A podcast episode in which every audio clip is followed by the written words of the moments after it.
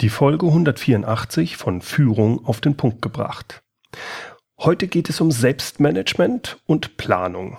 Darüber unterhalte ich mich mit meinem Freund, Podcast-Kollegen und Zeitmanagement-Experten Ivan Platter. Willkommen zum Podcast Führung auf den Punkt gebracht. Inspiration, Tipps und Impulse für Führungskräfte, Manager und Unternehmer. Guten Tag und herzlich willkommen. Mein Name ist Bernd Gerob, ich bin Geschäftsführer-Coach in Aachen und Gründer der Online-Leadership-Plattform. Egal mit welcher Führungskraft ich mich unterhalte, ob frisch gebackener Teamleiter oder langjährige Geschäftsführerin, Fast alle kämpfen mit dem Zeit- bzw. Selbstmanagement. Ich merke das besonders dann, wenn ich Kick-Off-Workshops für die Online-Leadership-Plattform mache. Viele der frisch gebackenen Führungskräfte, die arbeiten sehr viel und die sind dabei, ja, wie in einem operativen Hamsterrad gefangen. Wenn ich dann das Thema Führung anspreche, zum Beispiel Mitarbeitergespräche oder ähnliches, dann kommt immer wieder die Aussage, ja, ich würde ja gern, aber ich habe keine Zeit. Also diese Führungskräfte glauben teilweise dann nicht mal mehr die Zeit zu haben, sich nicht nur mit Führung, sondern auch mit dem Erlernen von Führung beschäftigen zu können. Sie haben so viel zu tun. Es ist so viel zu tun. Ich, ich, ich komme ja zu nichts. Und deshalb habe ich mir gedacht, so geht das nicht weiter. Deshalb habe ich mir heute den Experten auf dem Gebiet neues Zeitmanagement eingeladen. Ivan Blatter. Gerade erst ist sein neues Buch erschienen.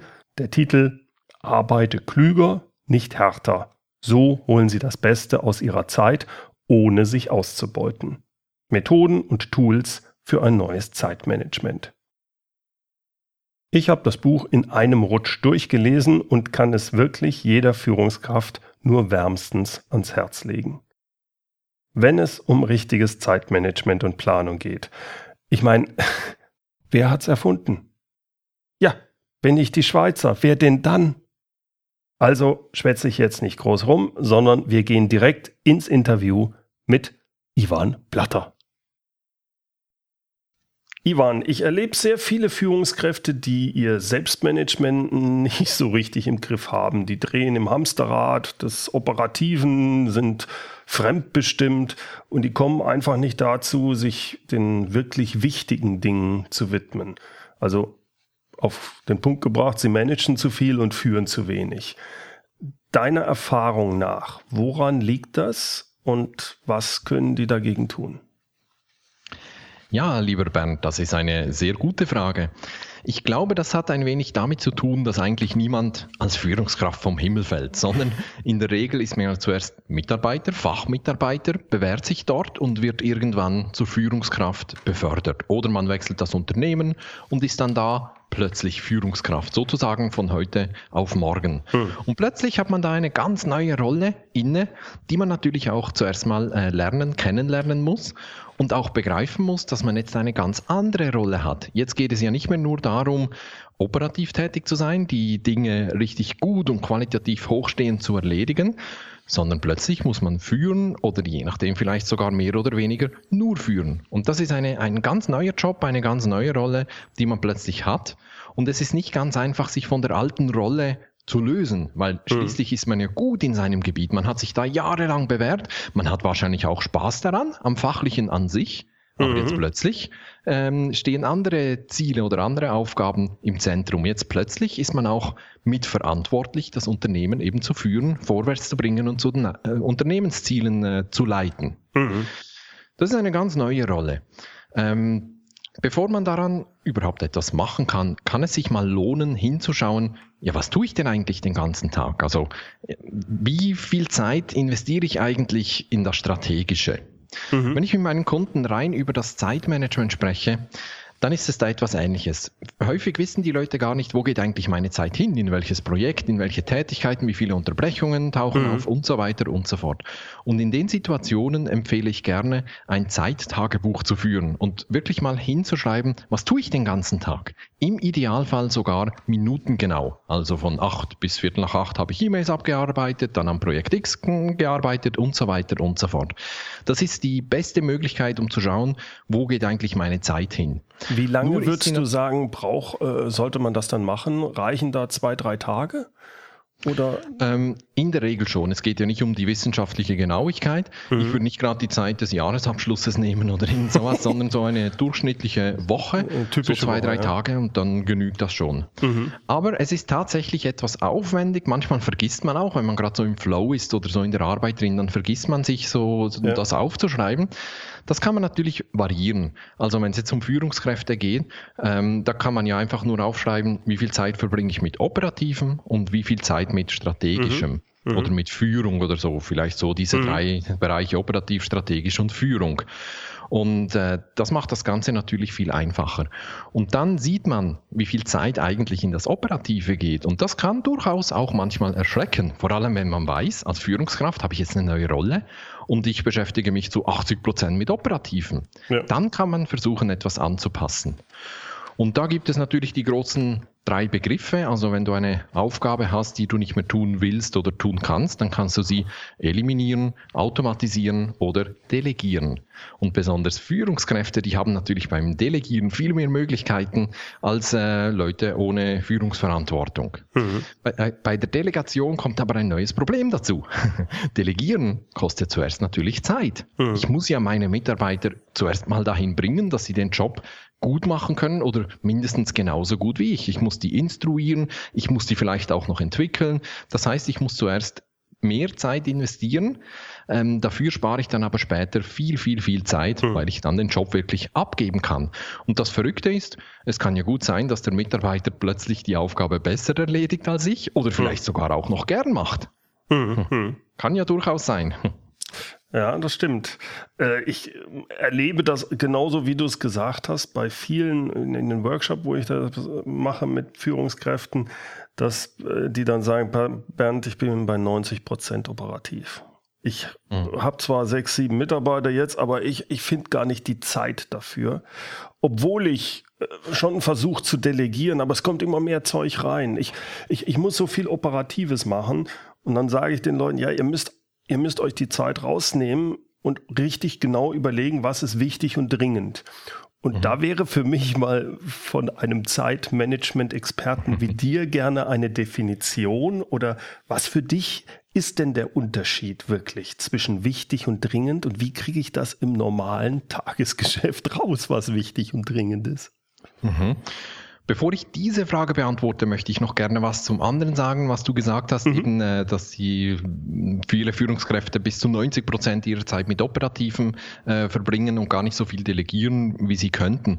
Ich habe auch solche Kunden, die hätten die Möglichkeit zu delegieren, aber tun es nicht. Mhm. Und häufig spüre ich dann heraus, dass die gar nicht so richtig wissen, wie ausgelastet die Mitarbeiter sind und was die überhaupt können. Mhm. Also die stellen sich diese Frage gar nicht.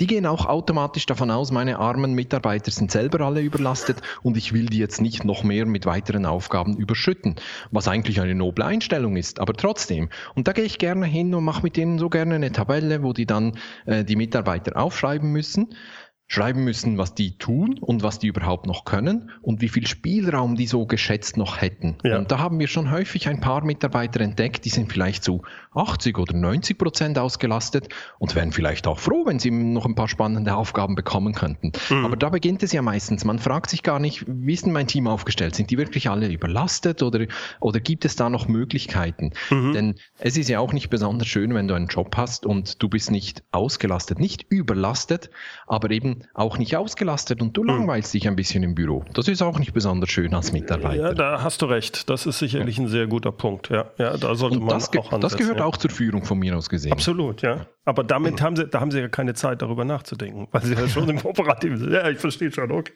Genau. Du hast aber nach dem Unterschied zwischen wichtig und dringend gefragt. Ja. Ähm, die Unterscheidung, die wurde sehr populär durch die Eisenhower Matrix. Der mhm. hat ja gesagt, man kann all seine Aufgaben so in einen ein, ein Fenster einteilen. Auf der einen Achse haben wir wichtig, unwichtig, auf der anderen dringend, nicht dringend. Mhm. Diese Matrix ist super, die hilft mir auch sehr, die habe ich gerne so ein bisschen im Hinterkopf, aber so rein im Tagesgeschäft ähm, bringt die mir wahrscheinlich nicht so viel. Was das Schöne daran ist, eben, dass man sich ab und zu mal hinterfragen muss und sich fragen muss, wo bin ich jetzt eigentlich? Mhm. Wichtig ist für mich, die Tätigkeit, die Aufgabe, die ich jetzt mache, die bringt mich zu meinen Zielen oder zu den Unternehmenszielen oder etwas steht auf dem Spiel. Dann ist eine Aufgabe wichtig. Mhm. Dringend hingegen heißt einfach, das muss sehr zeitnah erledigt werden. Jetzt gibt es natürlich auch da wieder ein paar Anschlussfragen. Ähm, das erste ist mal, was heißt denn überhaupt wichtig? Das ist doch hoch subjektiv. Es kann doch sein, dass ein Kunde von mir oder ein Interessent ein Angebot will das ist für den super wichtig, weil der will sein Projekt vorantreiben. Mhm. Und ich sage mir, hm, das Angebot ist nicht besonders lukrativ, ich habe schlechte Erfahrungen mit dem Kunden gemacht, das ist für mich nicht wahnsinnig wichtig, da ein gutes ähm, Angebot einzureichen. Mhm. Also die Wichtigkeit ist sehr, sehr subjektiv. Mhm. Ich glaube auch, die Dringlichkeit ist häufig sehr subjektiv. Vielleicht mhm. findet mein Chef, das ist super dringend, aber ich finde, ach nee, so dringend finde ich das eigentlich gar nicht. Es gibt vielleicht auch andere Dinge, die sind dringender. Also hm, hm. wichtig und dringend, das bemisst sich auch immer an den anderen Aufgaben, die so herumschwirren. Äh, ja. Wichtig aber ist, Wortspiel, wichtig ist, wenn ich wichtige Aufgaben erledige, dann agiere ich. Wenn ich dringende Aufgaben erledige, dann reagiere ich. Mhm.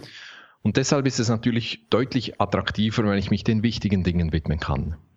Was ich äh, sehr schön fand, wie du das in deinem Buch beschrieben hast, ist, dass wichtige Aufgaben natürlich irgendwann auch unter Umständen dringend werden können. Also mhm. wenn eine Aufgabe in drei Wochen erledigt werden muss, ist sie wichtig, aber sie ist noch nicht dringend. Ja. Aber sie wird auf einmal dringend, wenn ich prokrastiniert habe und morgen ist der Termin fällig. Und dann ist es wichtig und dringend. So ist es, genau. Und da hilft dir eigentlich nur eine gute Planung.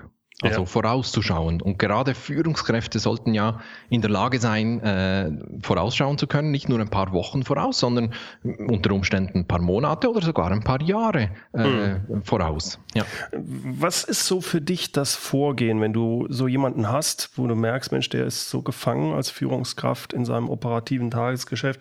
Was, was empfiehlst, empfiehlst du dem, wie er dann dahin gelangen kann? Also wie er die, seine Planung dann entsprechend anpassen kann, sodass es besser wird. Womit fängt er an?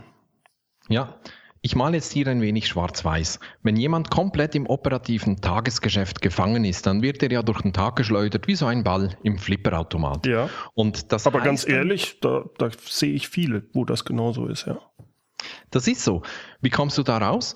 Äh, aus der Fremdbestimmung kommst du nur raus, wenn du selber Entscheidungen triffst und Nein sagst. Mhm. Aber wie willst du Entscheidungen treffen, wenn du gar nicht weißt, wohin du willst? Mhm. Da beginnt's eigentlich. Was sind denn eigentlich meine Ziele? Was sind die, vielleicht auch die Unternehmensziele, die überhaupt keine Auswirkung auf meine alltäglichen Tätigkeiten haben?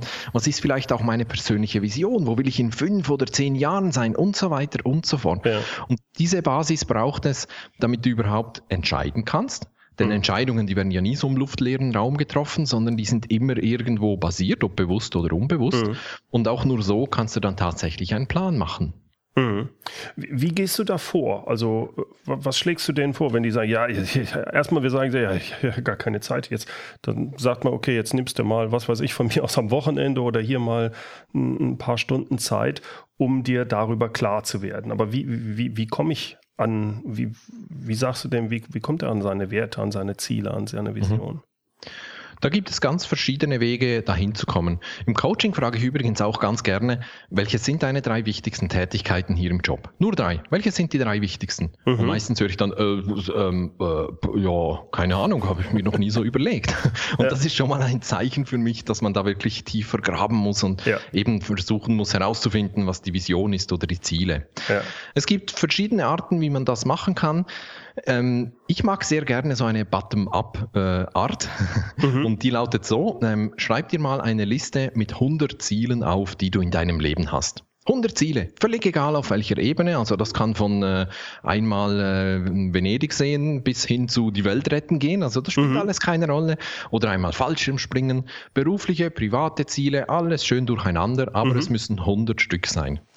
Und danach kannst du daraus das kann ich dir garantieren, wirst du daraus ein paar Werte herauskristallisieren können. Denn ja. die meisten Ziele, die du hast, die sind mit irgendeinem Wert verbunden, vielleicht Freiheit oder äh, sonst irgendetwas. Ja. Ähm, und so kannst du relativ einfach zu deinen Werten kommen und daraus wiederum kannst du eine Vision generieren, sozusagen das große Überziel, das du in deinem Leben erreichen willst. Mhm. Ich habe diesen Prozess ähm, selber für mich mal gemacht vor einigen Jahren und das war schon erstaunlich. Auf meiner Liste waren wirklich Ziele wie Spanisch lernen bis hin zu die Welt retten drauf. Mhm. Aber genau betrachtet, wenn ich so die Liste vor mir hatte, habe ich gesehen, das sind nur ganz, ganz wenige Z äh, Werte, die dahinter stehen. Und das war für mich eine ziemlich große Überraschung. Nicht zuletzt auch der Wert, der immer wieder aufgetaucht ist, das war bei mir oder ist bei mir Freiheit. Das mhm. ist bei mir ein sehr, sehr wichtiger Wert. Freiheit von, aber auch Freiheit zu. Und daraus konnte ich dann meine Vision ableiten. Okay. Das ist eine Möglichkeit. Gut, jetzt gehen wir mal davon aus, die Führungskraft hat das gemacht, hat also für sich die eigenen Werte bestimmt, hat auch die eigenen Ziele, die Vision und so weiter. Ähm, wenn wir jetzt ins reingehen in das operative Plan, was schlägst du ihm da dann vor? Es kommt zunächst mal sehr darauf an, wie viele Termine er hat. Als Führungskraft wird er viele Termine haben, mhm. Meetings und äh, wie, wie viele Unterbrechungen oder wie viel Unvorhergesehenes jemand hat. Mhm.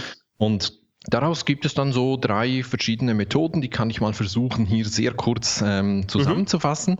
Wenn jemand zum Beispiel sehr viel Unvorhergesehenes hat, dann macht es keinen Sinn, dass er einen zu genauen, einen zu detaillierten Plan erstellt, weil sonst ist er nach einer halben Stunde ist er schon wieder Makulatur. Aber da könnte man zum Beispiel hingehen und sich für jeden Tag nur die drei wichtigsten Aufgaben herausnehmen. Mhm. Sozusagen die drei wichtigsten Tagesziele, wenn man so will. Mhm. So eine Aufgabe sollte man in 30 bis 60 Minuten erledigen können.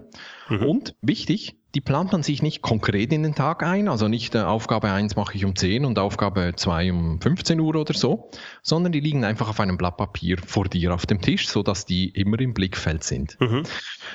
Diese, damit hast du anderthalb Stunden bis maximal drei Stunden deines Tages verplant. Es kann gut sein, dass ähm, an einigen Tagen, dass du schon um zehn oder um elf damit durch bist, aber es macht ja nichts. Dir wird schon nicht langweilig. Du hast ja noch ein paar Meetings oder sonst Aufgaben auf deiner Aufgabenliste, aber du hast das gute Gefühl, die drei wichtigsten Aufgaben für heute habe ich erledigt. Ja. Und das gibt dir einen neuen Schwung, eine neue Motivation und du kannst dir ruhig so auf die Schulter klopfen. Mhm, mh. Das ist eine Art zu planen. Eine andere Art, die lehnt sich an Kanban an. Mhm. Die hat der äh, Michael Linnenberger entwickelt, das ist so ein amerikanischer Management-Trainer. Ja. Und ähm, die kannst du sehr visuell schön äh, auch umsetzen. Da nimmst du zum Beispiel ein Whiteboard oder so, teilst dieses in drei äh, Spalten und dann notierst du dir jede Aufgabe, die du hast, auf so einen Post-it-Zettel und hängst die in diese Spalten. Mhm. Die erste Spalte, das sind die Aufgaben, die du unbedingt heute erledigen musst. Die nennt ihr Critical Now. Das sind Aufgaben, die, die müssen einfach heute gemacht werden. Mhm. Wenn du nicht sicher bist, ob eine Aufgabe in diese Spalte gehört, dann kannst du dir die Überstundenfrage stellen. Und die lautet, ähm, muss ich für diese Aufgabe Überstunden machen bis um 10 oder bis um 12 in der Nacht, wenn ich sie nicht vorher erledigt bekomme? Und wenn die Antwort ja lautet, dann gehört sie in diese Spalte. Okay. In die zweite Spalte, das ist die ähm, äh, das sind die Aufgaben, die du in den nächsten sieben bis zehn Tagen erledigen musst. Das ist die Opportunity Now-Spalte, wie Michael Linnenberger das nennt. Mhm. Da kommen eben diese Aufgaben rein, die du in den nächsten sieben bis zehn Tagen erledigen musst. Mhm. Nun ist es so, der Platz in dieser Spalte ist begrenzt. Da dürfen höchstens 20 Aufgaben stehen. Alles andere wäre unrealistisch. Ja. Alles andere kommt in die dritte Spalte, die nennt sich Over the Horizon oder einfach später. Also die mache ich dann irgendwann später. Also nach 14 dann, Tagen oder irgendwann ist das dann? Ja, genau. Mhm. Das ganze Ding lebt natürlich, also in die erste Spalte mit den Aufgaben für heute, da schaust du natürlich regelmäßig ein, etwa einmal pro Stunde. In Opportunity Now vielleicht einmal pro Tag und in Over the Horizon vielleicht einmal pro Woche, wie es sich ergibt. Mhm. Und dann können die Aufgaben natürlich hin und her wandern. Etwas, was zuerst mal in der zweiten Spalte war, wandert plötzlich in die erste, weil heute muss ich es dringend erledigen. Dafür wandert vielleicht etwas anderes zurück, weil es eben doch nicht so dringend ist, wie es zuerst ausgeschaut mhm. hat mhm. und so weiter und so fort.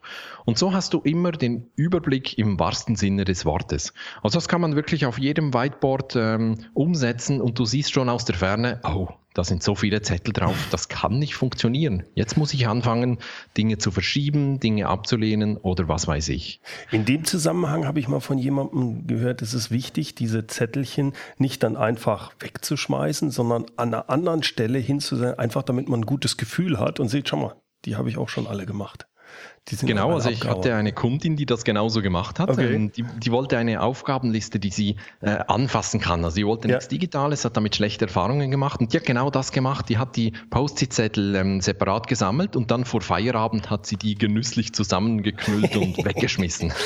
Ja, das kann ich gut nachvollziehen. So bin ich, glaube ich, auch drauf. Mhm, ja. Aber äh, ich glaube, eine Sache fehlt hier noch. Äh, das ist mhm. mein Eindruck. Ähm, viele von den Führungskräften lassen sich ja auch gerne ablenken. Das heißt, diese Arbeiten, von denen du gesprochen hast, diese muss ich ja, da muss ich ja fokussieren drauf. Das heißt, da mhm. darf ich nicht mein Outlook anhaben oder es kommt jemand rein, solche Geschichten. Ne? Die sind ja dann auch noch, denke ich, ganz wichtig. Das, das, das, merke ich jedenfalls, dass man häufig den Leuten dann sagen muss, sag mal, ihr, äh, äh bei euch läuft ja die ganze Zeit das Outlook, da macht es immer Pling. Das, Mhm. Ihr könnt euch ja gar nicht fokussieren auf die Aufgaben, selbst wenn sie da stehen, selbst wenn ihr es wollt. Das ist definitiv so. Ähm, die Unterbrechung ist wohl die größte Feindin des Zeitmanagements und der Arbeitsorganisation mhm. und natürlich des Fokus. Jetzt muss man aber schon eine gute Mischung finden zwischen Erreichbarkeit und äh, kompletter Abgeschiedenheit. Äh, ja. Weder das eine noch das andere geht auf Dauer. Aber ich glaube, auch und besonders Führungskräfte, die auch große Fragen zu entscheiden haben, strategische Geschichten und mhm. Führungsfragen und so, auch die brauchen jeden Tag mindestens ein Zeitfenster von 60 Minuten, wo sie sich auf eine Aufgabe konzentrieren können. Ja. Das ist ja, glaube ich, auch mit ein Grund, weshalb Führungskräfte gerne sehr früh anfangen, wenn es noch still ist, hm. oder halt abends bis äh, in alle Nacht arbeiten, weil sie dann eben diese Zeit haben. Das muss aber nicht sein. Das kann man sich durchaus auch tagsüber erkämpfen und dann hm. tatsächlich durchsetzen. Ja. Ich finde, eine erreichbare Führungskraft muss nicht zu jeder Sekunde erreichbar sein, sondern man kann doch sagen, komm, zwischen 8 und 10 möchte ich nur in Notfällen gestört werden. Danach ist meine Tür offen und all meine Mitarbeiter sind herzlich willkommen, irgendwas mhm. mit hm. mir zu besprechen. Oder in der Stunde nach dem Mittagessen, da habe ich meine stille Zeit oder sowas. Ja. Das kann man durchaus gestalten. Man muss das halt wollen, eine gute Zeit suchen, das auch offen kommunizieren und dann konsequent sein. Wenn dann der Kollege um äh, halb neun kommt wegen irgendeiner Kleinigkeit, dann muss man auch sagen, hey, sorry, im Moment will ich nicht gestört werden, komm bitte nach 10 Uhr wieder. Ja, ja, ja. ja. Ivan, ähm, was mache ich denn, wenn, wenn ich jetzt äh, sonst immer wunderbar geplant habe, hat alles ich habe da mein eigenes System dann gefunden. Ähm, das funktioniert auch für mich, aber irgendwas ist passiert und äh, auf einmal bin ich vollkommen überlastet. Ich habe vielleicht nicht häufig genug Nein gesagt, ich habe vielleicht nicht immer auf meinen Plan so geachtet, wie es sein sollte. Fakt ist, ich habe einen riesen Arbeitsrückstand, weiß nicht mehr vorne und hinten. In so einer Situation, die, die ist ja auch emotional dann sehr äh, angespannt. Scheiße, ich weiß gar nicht mehr, wie, wie, wie soll ich das alles hinkriegen? Was empfiehlst du den Leuten da? Zuerst mal geht es darum, dass du ähm, durch die neuen Sachen, die ja weiterhin kommen, durch die neuen Aufgaben, dass du da nicht komplett überschwemmt bist und die ähm, deinen Arbeitsrückstand weiter vergrößern. Was ja. meine ich damit? Damit meine ich, zuerst mal musst du ein gutes System, eine gute Arbeitsorganisation haben, um die neuen Dinge ähm, mit den neuen Dingen richtig umgehen zu können. Das mhm. ist ganz wichtig, weil sonst wird sich das Problem nie lösen, sondern es wird sich immer wiederholen. Ja. Dann im zweiten Schritt ist es wichtig, den Rückstand zu isolieren. Weil jedes Mal, wenn du den siehst, bist du gleich gestresst. Ja. Und Rückstand isolieren kann man durchaus wörtlich verstehen. Also wenn es, sagen wir mal, äh, du hast 2000 E-Mails im Posteingang oder so, dann erstell einen neuen Ordner mit dem Namen alter Posteingang oder Rückstand oder irgend sowas und verschieb alle Mails da hinein. Mhm. Wenn dein Schreibtisch überquillt, dann leg diese ganzen Akten irgendwo weg in einen Schrank oder äh, hinter dir auf dem Boden, so dass du den Rückstand nicht mehr sehen äh, kannst und mhm. so weiter und so fort. Also Rückstand isolieren. Der ist dann auch wirklich isoliert, das heißt, da darf nichts Neues mehr dazukommen. Mhm. Jetzt kümmerst du dich zuerst mal um die neuen Dinge, die wichtig sind oder die vielleicht auch dringend sind. Ähm, die haben zunächst mal Priorität. Und dann geht es darum, den Rückstand natürlich abzubauen. Mhm. Wie baut man einen Rückstand ab? Ja gut, den baut man eigentlich ab, wie man Schulden zurückbezahlen würde. Wenn du irgendeine äh, Schulden hast von ein paar Zehntausend Euro, dann wirst du die nie und nimmer in einem Rutsch zurückzahlen können, sondern du stotterst sie ab. Mhm. Und genau so kann man einen Arbeitsrückstand auch abbauen. Das heißt also Schritt für Schritt, schön regelmäßig, im Idealfall sogar jeden Tag ein klein wenig. Aber ganz kurz, Ivan, dazu brauche ich ja erstmal einen Überblick über den Rückstand, oder? Mhm. Ja, das habe ich jetzt hier einfach stillschweigend vorausgesetzt. Okay, das okay, ist so. Das gut. ist so. Da hast du natürlich völlig recht. Also zuerst mal musst du wissen, was da alles drin ist und äh, sind die ganzen Akten, die hier rumliegen, wirklich Dinge, die ich zu tun habe oder hm. äh, sind das nur Zeitschriften oder was weiß ich, irgendetwas, was hm, ich hm. nicht mal durchlesen muss. Das ist so, ja. Guter Punkt. Danke. Mhm. Okay. Ähm, und beim Abbauen, das gelingt dir am besten, wenn du das so gewohnheitsmäßig tust. Zum Beispiel jeden Morgen zuerst mal 20 Minuten lang baust du deinen Rückstand ab. Nur 20 Minuten, danach mhm. widmest du dich den neuen Aufgaben äh, oder allen den Meetings, die du hast und so weiter und so fort. Das kostet dich dann ein paar Tage, ein paar Wochen, je nachdem, wie groß dein Rückstand ist, aber so kannst du den Schritt für Schritt abbauen. Mhm, mh. Also was mir dabei sehr gut gefällt, ist dieser Vergleich mit den Schulden, die ich eigentlich gemacht habe. Ich glaube, das, mhm. das ist ein sehr schönes Bild, was hier sehr hilfreich ist. Es sind ja auch Schulden entweder dir gegenüber, wenn du Solopreneur bist, mhm. oder gegenüber deinem Unternehmen oder deinen Kunden. Richtig. Du hast denen was versprochen und, und hast das nicht geliefert, also stehst du in deren Schuld. Das ja. sind Schulden. Ja, ja. Stimmt, da hast du recht. Ähm, also ich merke es bei mir manchmal, es gibt einfach Zeiten, ähm, da hilft diese Planung, es funktioniert auch alles. Und dann gibt es so Fälle, wo ich zwar geplant habe, aber ich bin irgendwie in so einem energetischen Tief. Ich habe einfach keine Lust, ich prokrastiniere und mir fehlt auch dann die Disziplin in dem Moment, mich aufzuraffen. Mhm. Äh, wie gehst du mit sowas dann um? Disziplin ist von mir aus gesehen ohnehin ein schlechter Ratgeber. Der kann manchmal helfen, um überhaupt äh, ins Handeln zu kommen. Aber mhm. wenn man nur äh, sich auf die Disziplin verlassen muss, äh, das ist meistens kein, kein gutes Mittel, äh, vor allem nicht nachhaltig, weil Disziplin, das klingt so nach zusammengebissenen Zähnen und so, so verkrampft. Und ja, das, das will eigentlich niemand, das macht keinen Spaß. Mhm. Also wenn, wenn jemand so ein, ein energetisches Tief hat oder so, dann würde ich, wenn möglich, das Tief zuerst mal zulassen und mich wirklich fragen, woher kommt das? Was sind eigentlich die Gründe dafür? Weshalb bin ich jetzt hier in diesem Tief gelandet? Bin ich vielleicht krank? Steckt irgendetwas in mir? Mhm. Ist es das Wetter? Es ist so heiß und schwül und so? Oder, oder hat das irgendwas mit mir zu tun? Habe ich den Spaß an der Arbeit verloren? Und, und, und. Das kann viele Gründe haben. Mhm. Und es lohnt sich, diesen Gründen nachzuspüren, weil so ein Tief, das ist ein deutliches Zeichen von deinem Körper oder deinem Geist oder so, deinem Kopf, dass irgendetwas nicht stimmt. Und da ist es wichtig, dieser Botschaft nachzuspüren nachzuspüren und zu schauen, was eigentlich falsch ist. Mhm.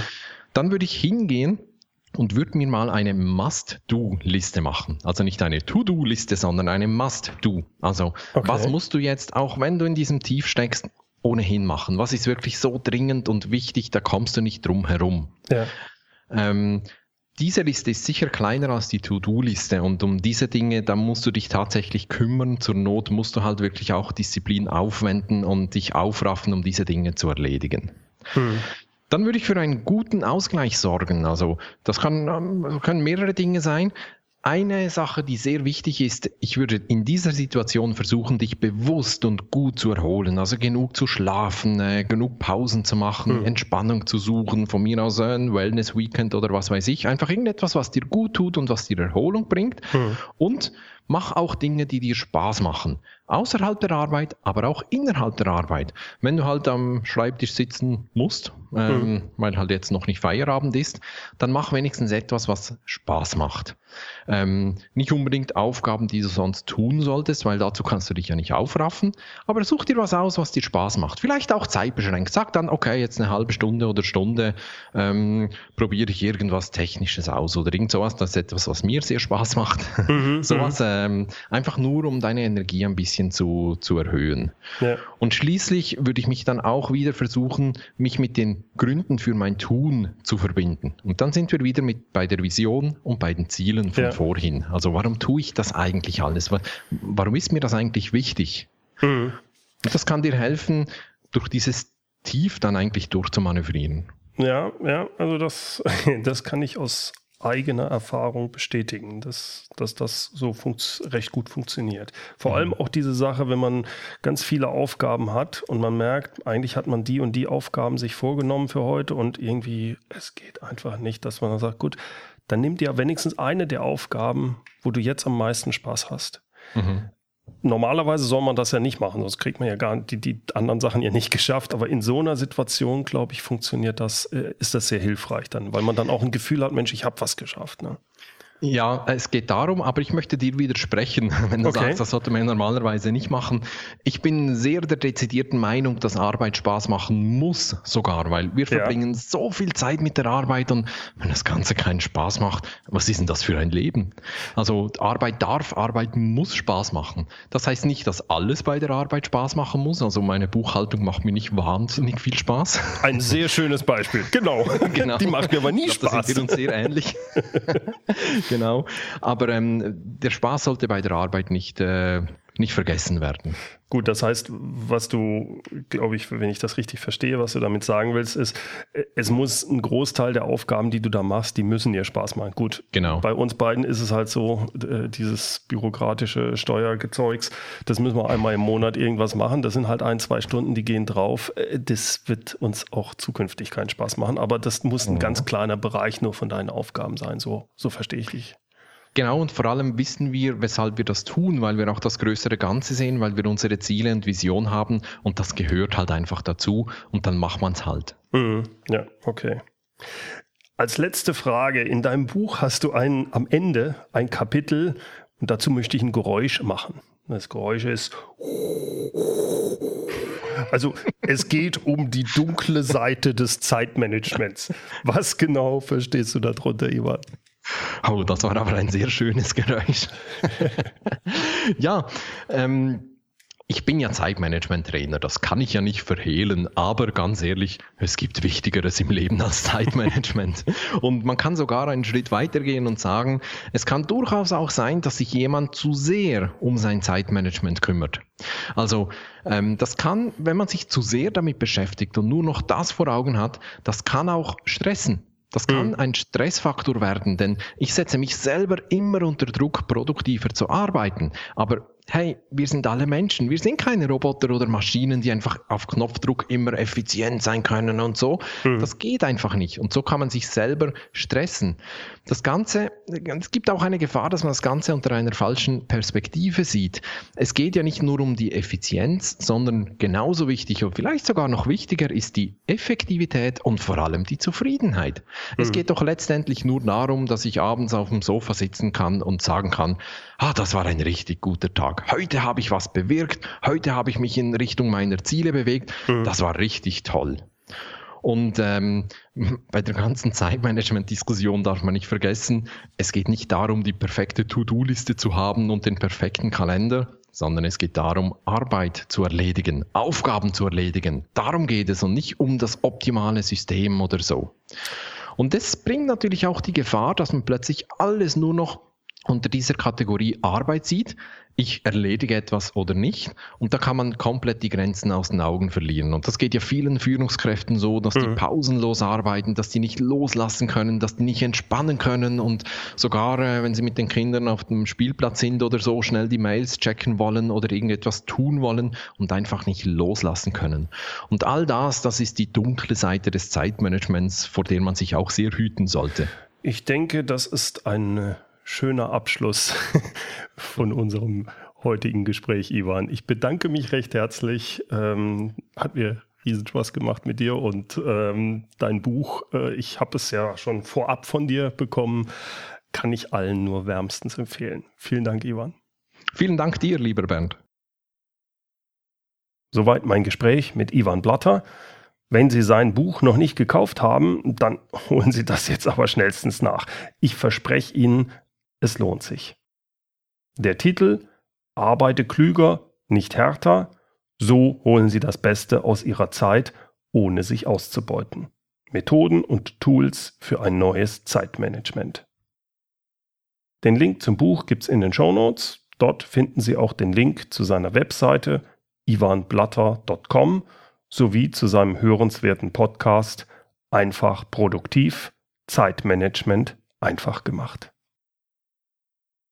Die Shownotes wie immer unter www.mehr-führen.de Schrägstrich Podcast 184 Jawohl und führen mit UE.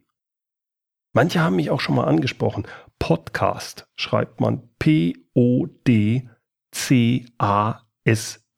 Also will ich jetzt nicht immer wieder zusagen, führen mit UE reicht eigentlich. Zum Schluss noch das passende heutige Zitat. Es kommt von einem französischen Philosoph und deswegen habe ich auch etwas Schwierigkeiten, das richtig auszusprechen. Luc de Clapier, Marquis de Vauvenargues. Die Kunst, Pläne zu machen, besteht darin, den Schwierigkeiten ihrer Ausführung zuvorzukommen.